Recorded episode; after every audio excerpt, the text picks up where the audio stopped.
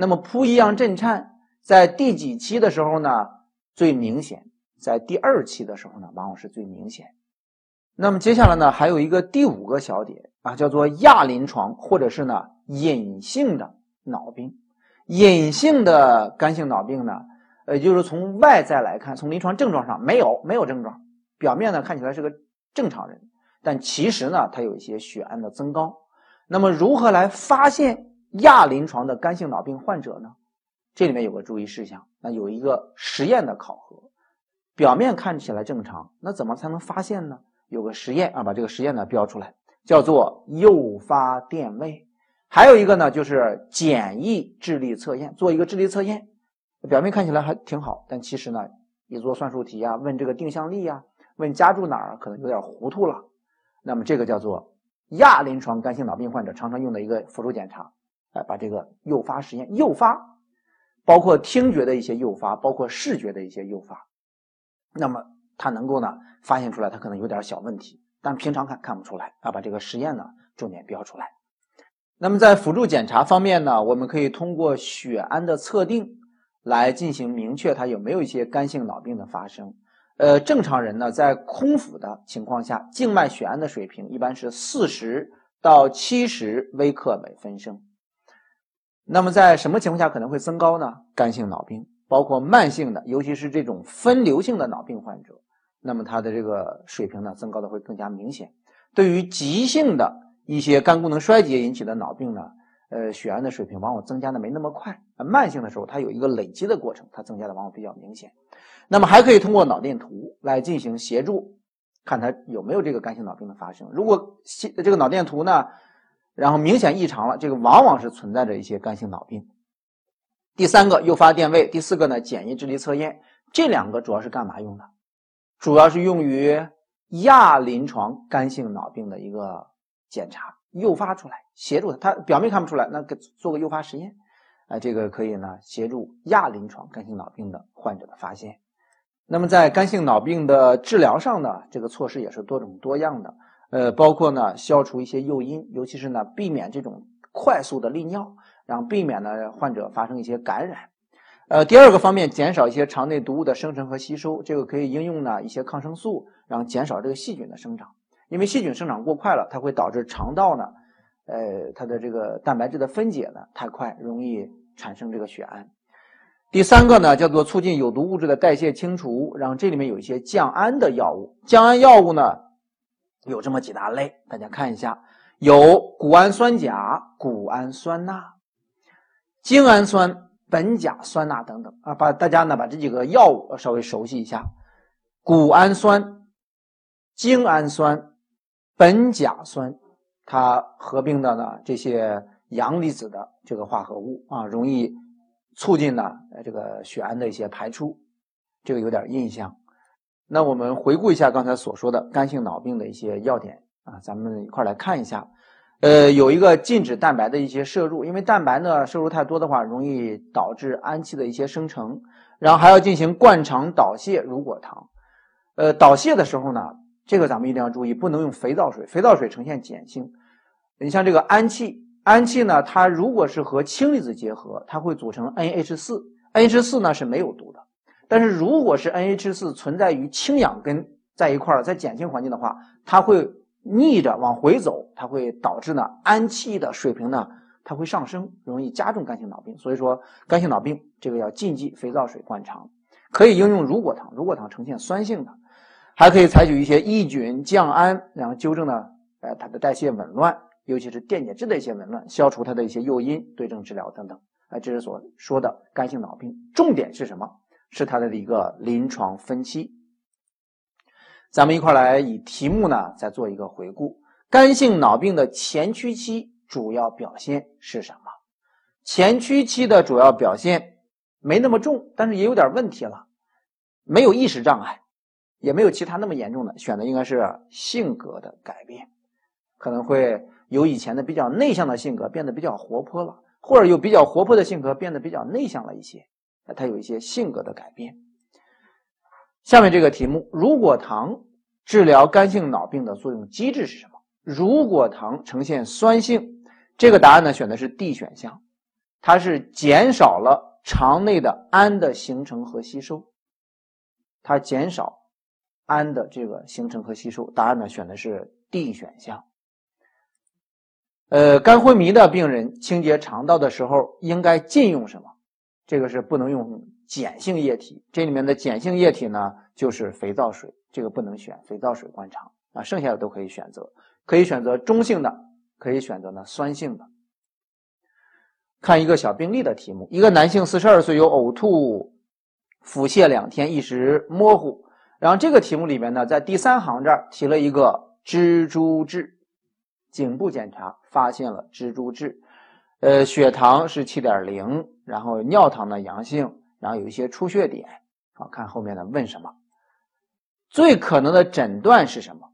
这个患者有一个蜘蛛痣。然后在原来的原发疾病的基础之上呢，又加重了，可能是个肝硬化，进展成了呢肝性脑病，因为它伴随着一些意识障碍的一些出现，出现意识障碍了啊，这里面已经说了烦躁不安，然后意识模糊，在原有的肝硬化的基础之上出现了肝性脑病。呃，第二题呢，对确诊最有价值的，确诊最有价值的，如果是对于肝性脑病来说呢，最。最有价值的那就应该是血氨的测定，正常值是四十到七十微克每分升，这个答案选 E 选项。呃，我们接下来呢说一下第五节脂肪肝。脂肪肝呢不是咱们考试的一个重点章节，在这儿呢简单理解一下，有三个主要的原因，包括呢过量的饮酒、肥胖，还有一个呢就是糖尿病啊，这是三大的主要病因，有点印象。那么对于脂肪肝的诊断，咱们都知道呢，可以通过转氨酶啊、肝功啊这一片包括呢 B 超啊、影像，呃，还有一些既往史综合起来进行诊断。这一片呢没有什么特殊的问题。第七个小的方面，肝脏的组织学的一个检查，那么这个肯定是病理学的诊断标准，这是一个金标准，看它是不是脂肪肝、脂肪变性的问题。呃，需要我们去看一下的，那可能就是在治疗这儿呢有一个。抗纤维化的一个治疗啊，把这儿呢有点印象。伽马干扰素，把它标出来。伽马干扰素它的抗纤维化的效果呢是最强的。如果是让出现这种题目，让让我们去选一个脂肪肝，然后防止发生肝肝脏的这个纤维化，那么哪个药物作用最好？这个选的是伽马干扰素，这个有点印象就行了。这是脂肪肝的一些内容啊，不多，作为一个次要点来进行准备就可以。我们接下来看一下第六节。第六节呢是肝脓肿。那么这个章节主要考的是细菌性肝脓肿和阿米巴性肝脓肿的一个鉴别。呃，包括呢它的脓肿的大小啊、数量啊、呃发热的程度啊、治疗的方式方法呢，它有一些不一样。那么在鉴别这儿，我们需要去重点看一下。咱们呢先来说一下细菌性肝脓肿。这个致病菌主要是金葡菌。那么提到金葡菌呢，它是一个强的致病菌，它所引起的这种发烧往往是高热，呃，出现高热呀，出现一些疼痛啊，哎，这是它的一个常见的一些症状。那么通可以通过呢 B 超来进行检查，发现这个肝脏表面的一些呢小的囊肿。那么在形成囊肿的数量上，细菌肝脓肿。它所形成的这个数量呢，往往是特别的多，而且呢，相对来说，呃，比较小，这是多发小脓肿。阿米巴性的肝脓肿往往是单发的大脓肿啊，这一点呢，可以作为一个鉴别要点来进行两个疾病的一个鉴别。呃，从治疗上呢，这有一句话叫做支持抗菌引流洗，可以呢进行引流，可以呢进行抗生素的一个使用。但是，如果是多发小囊肿遍布整个肝脏，这时候呢，咱们一般不做手术，没有办法把整个肝脏都进行切除。你像这个图里面呢，哎，表现出来的都是一些多发小脓肿啊，这是细菌性肝脓肿。我们接下来说一下第二个阿米巴性的肝脓肿，呃，它的主要致病体呢就是阿米巴滋养体，呃，引起的脓肿，看一下右边这个图，往往是单发。大脓肿，那么如果是单发大脓肿的话，咱们做治疗呢，可以进行这个抽吸冲洗治疗。呃，起病呢，呃，相对来说比这个细菌性的要慢一些。呃，发热的程度呢，你像这个阿米巴滋养体引起的发热，往往也是比较缓，程度呢比较低一些，可能会伴有高热，但它的主要的发热的形式往往是中等度发热，病程比较长，脓液的性状比较有特点，往往呈现棕褐色。棕褐色的一个大囊腔里面的液体，这往往是阿米巴性肝脓肿。首选药物，这个要选什么呢？选的是甲硝唑，反复吸脓可以呢进行这个手术。呃，手术呢往往是适用于那些特别大的脓肿，经久不愈，然后抽吸呢呃不起作用了，那么可以进行切除。好，这是所说的阿米巴性肝脓肿。那咱们接下来呢就以题目为例，帮助大家呢一块来进行一下内容的一些鉴别。好，我们来看一下这道题：肝脓肿的特点正确的是什么？这里面就包括了呢细菌性肝脓肿和阿米巴肝脓肿的它的这个内容的一个混合啊，考的也是个鉴别点。你像 A 选项说细菌性的常为单发较大，不对，应该是阿米巴的，嗯，它往往是往往是单发大脓肿。呃，B 选项呢阿米巴脓肿起病比较急，伴有寒战高热，这个往往是起病比较缓，细菌性的才是起病比较急。C 阿米巴肝脓肿呢比较少，多为多发，它往往是单发的。呃，这个 C 呢也不对。D 阿米巴肝脓肿往往是棕褐色，没有臭味的，这是对的。那这个答案选的是 D 选项。E 选项阿米巴肝脓肿的病人粪便当中可以找到阿米巴原虫，这个往往找的是滋养体啊，找不到不是那个原虫。这个答案选 D 选项。看下面这道题，细菌性肝脓肿，细菌进入肝脏的常见的途径。这个途径呢，往往是一个胆道来源。这个答案选 B 选项，叫做什么呢？肝胆不分家。这个答案选 B 选项。我们接下来看一下下面这道题目啊，这是个 B 型题。细菌性肝脓肿、阿米巴性肝脓肿的特点分别是什么？呃，第一题呢，这个细菌性的往往是高热，这个答案选的是 E 选项。那么第二个呢，这个选的是。阿米巴的这个主要是单发大脓肿，它有一个显著的特点是棕褐色的脓液。这个答案选第四个，选 D 选项。呃，这是鉴别要点当中啊，经常会涉及到。呃，出题的形式可能会发生变化，但是这个点每年都会考到。我们接下来看一下第七节肝癌。呃，这里面内容不是特别的多啊，主要是有一个病因、病理改变，还有它的主要症状的考核。呃，肝癌的病因呢多种多样，那么最主要的原因还是离不开肝炎、肝硬化、肝癌这个三部曲的问题。乙肝是最主要的发病的原因，除了它之外呢，还有一些水污染呀、遗传因素啊、黄曲霉素等等啊，都有一定的参与。那么剩下的呢，就是在临床表现的进展过程当中，早期的时候，肝癌患者症状往往不明显，到了中晚期的时候呢，随着这个肿块的生长。那么肝脏表面这个被膜呢受到牵拉，疼痛、肝区的疼痛往往会出现，再严重那就会出现恶液质的一些表现。如果是出现了黄疸，表明症状已经到达晚期。那么接下来说一下它的病理分型啊，有形态学的分类，还有它的组织学分类。形态上呢有三个，有结节型、巨块型、弥漫型。呃，按照大小来说呢，有一个。微小肝癌，还有呢，小肝癌、大肝癌和巨大肝癌的一个分类，需要我们去重点关注的就是什么叫做巨大肝癌，把这个直径呢，大家标出来一下，大于十个厘米的叫做巨大肝癌，呃，剩下那几个呢，不是作为重点来进行掌握。组织学分类，组织学分类呢，有这个肝细胞的、胆管细胞的，还有一个混合型的。我国绝大多数，把这句话也看一下，绝大多数的肝癌来源是什么？往往是肝细胞来源，肝细胞癌占到了约百分之九十一点五啊。把这个最主要的类型呢标出来一下。转移途径方面呢，它其实也是多种多样的，有血型转移，有淋巴转移，有种植转移。呃，比较常见的是血型转移。那么这个肝癌血型转移。主要是呢，侵犯到门静脉的分支，引起呢这个癌细胞的一些像邻近组织的一个播散，这个往往形成的是肝内播散。